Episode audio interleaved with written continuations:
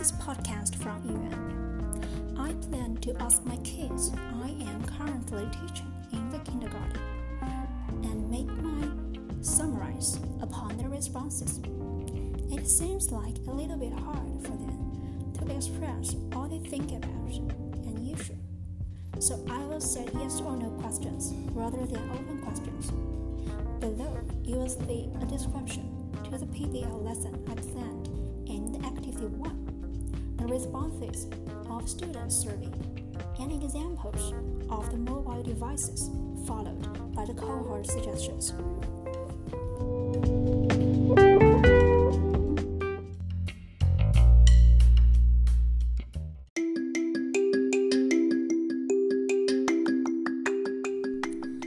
An age-appropriate description to the project. You will create and develop a job as a reef guardian to protect the coral reef and invite more people to join us. Your parents and other students will be invited to our classroom on the Earth Day. You will teach and train them how to do this job using a job manual and an introduction video. To help them understand and learn about your job, you will publish a job manual and make a job introduction video with the project group. The key vocabularies for the job menu and the video are on my Quizlet and Quizizz pages, which you can learn, review, and take the quiz challenge by yourselves.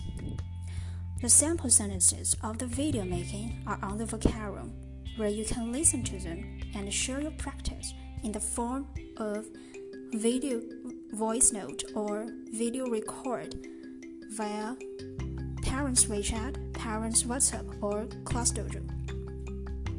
Use electronic document to help you create a draft of your job menu using the flashcards I show you on my Quizlet and Quizizz pages and the suggestions from the translation platform like Kids Translator or Google Translator.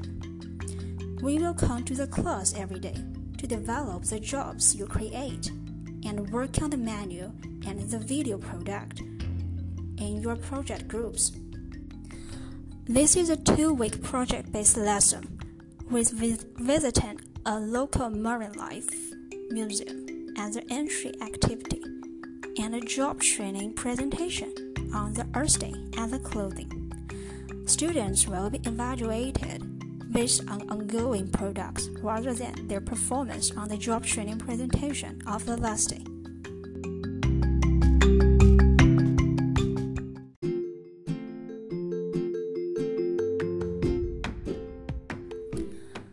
The student survey. I set five questions to ask my students in this survey. Number one Do you like to watch your friends' videos on Class Dojo or AOMS platform?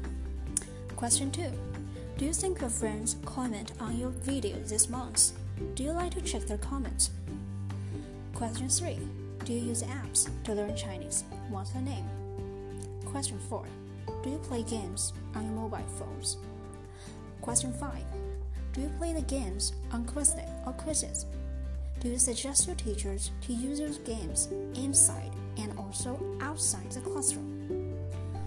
I sent out my survey and recorded three of the responses with clear descriptions to compare and summarize.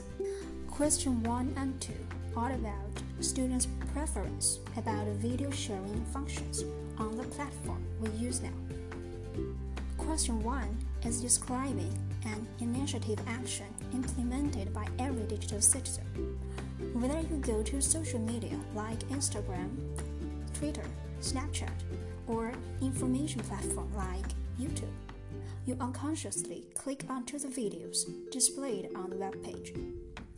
From students' responses, the sharing platform we are using now, like LMS and ClassDojo, provides students chances to connect to each other and get to know what others are doing at home.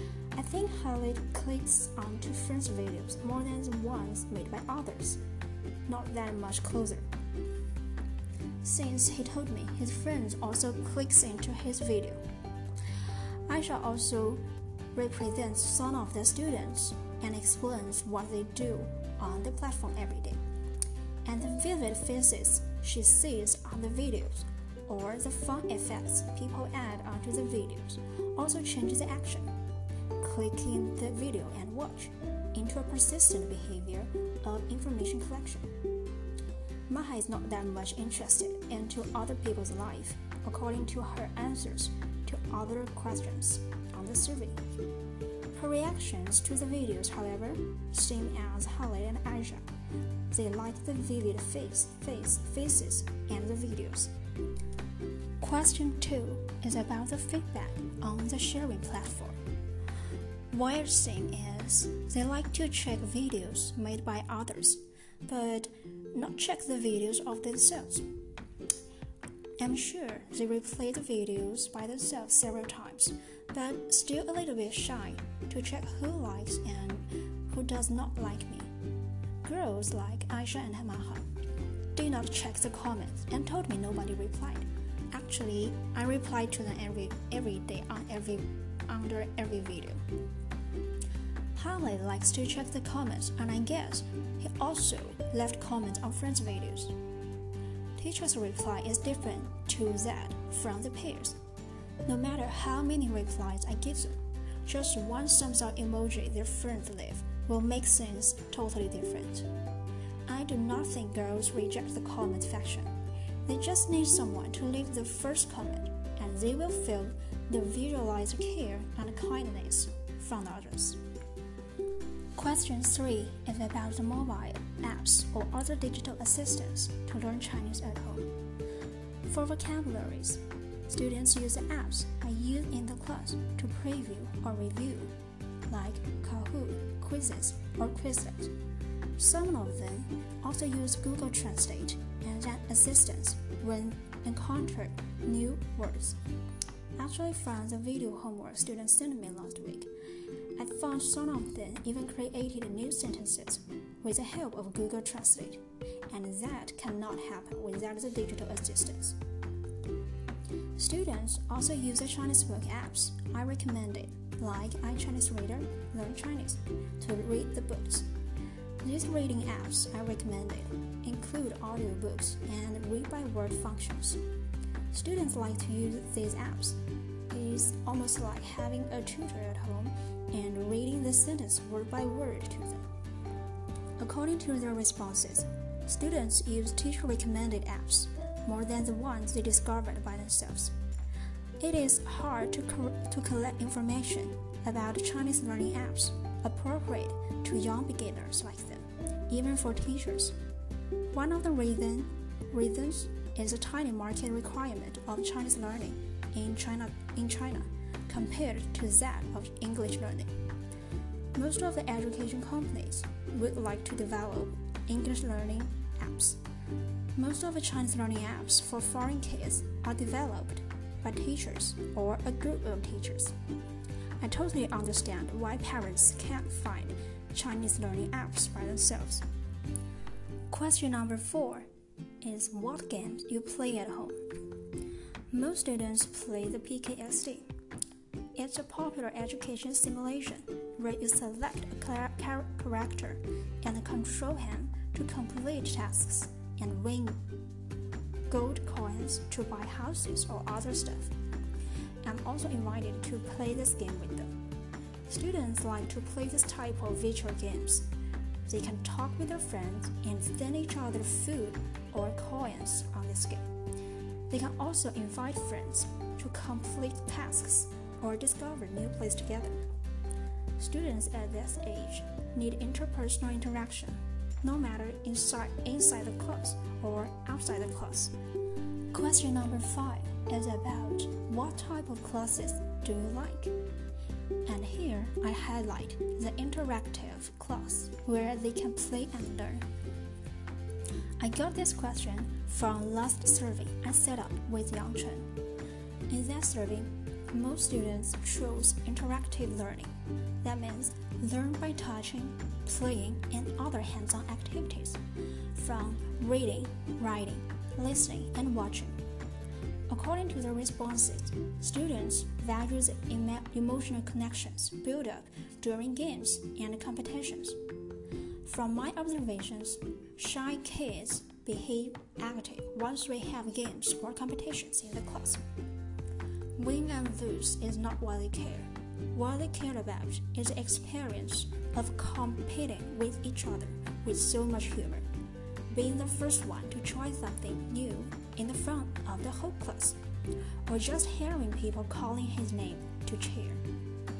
According to the responses of my students, I get to know their mastery of mobile devices like games, video sharing, and language learning. I plan to use the sharing platforms for products development and the learning apps I use in the class for fundamental language skills pra practice. I will create and provide more interactive acti activities for students in the class and outside the class to inspire new ideas and to promote teamwork.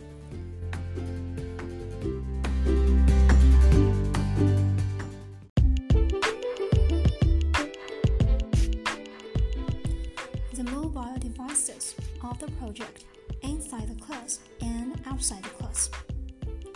Inside the class, I prepare the language rotation corners for language skills practice. There are four corners for my project.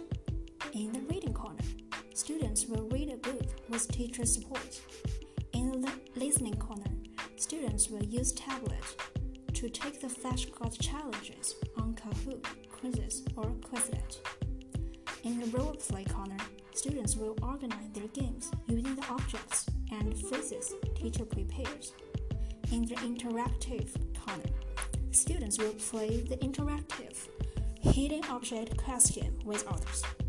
I will show and share their draft videos from ClassDojo or from their parents and use the rubric to give them effective feedback and suggestions. Outside class, they will use Quizlet Quizizz to practice fundamental language skills and key vocabularies for the project. For the job manual, we will create by the end. Students can use electronic document to start the draft of the manual. Because with the electronic forms, they can easily paste the Chinese words from the flashcards I put on Quizlet or Quizizz. Since we will produce a video project by the end, students can use Vocaroo to listen to the voice of the sample sentences and prepare for the video. They will be also encouraged to use smartphones to record a uh, practice video and share it on the class platform of ClassDojo or send to me using parents' WhatsApp or WeChat.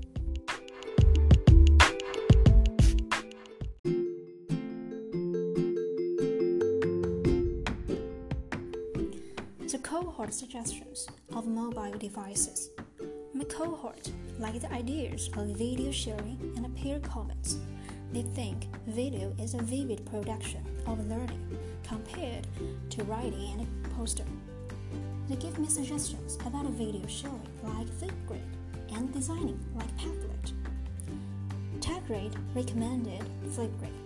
It's a video sharing platform where teachers create a topic in a grade and students reply to it by commenting on the video as replies or sharing their videos and responses. The cool functions like the spark and the vibes also impressed me. With the spark function, teachers can guide and create a subtopic which is inspired by a student's video. Teacher can scaffold the topic along with the new ideas students spark. Using the vibe function, teachers can add fun visualized effects onto the responses. I guess students will love this function since they can see a real people's face instead of emojis. The other amazing stuff I find in the Flipgrid is the co-pilot. Teachers can invite anybody to co-manage the grade. I wish to use this function for the Coral Reef Guardian project. since I planned to invite three specialists working for the coral reef to come to the class. Well, with the co-pilot functions, specialists can leave their videos and supplementary resources in the mobile device and leave ongoing comments on students' ideas. Yang Chen recommended the Padlet for idea visualizing and sharing. She thinks the Padlet is a great platform to upload and share pictures, video recorders, passages, and voice and, dev- and videos. Since the app includes 29 languages, her students can also type Mandarin as writing practice. One thing I like about Padlet is that I found this app easy to master. It, even if I never used productivity software before, I can create something beautiful and fun with a wallpaper, attachment preview, theme, and typography provided by the package. No design experience necessary. It also provides three layout designs that can be utilized for any production, like blogging, bookmarking, or discussion. You can use wallpapers as organization tools from a Venn diagram to KWL chart to a calendar to a to-do list. As what I said before, no design experience necessary. Padlet also integrates with other apps like Twitter, Facebook, Slack, blogs, or other websites.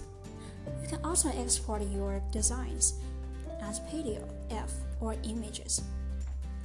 I'd like to try this app for the job manual design in my project, since it's easy to master and convenient for instant sharing.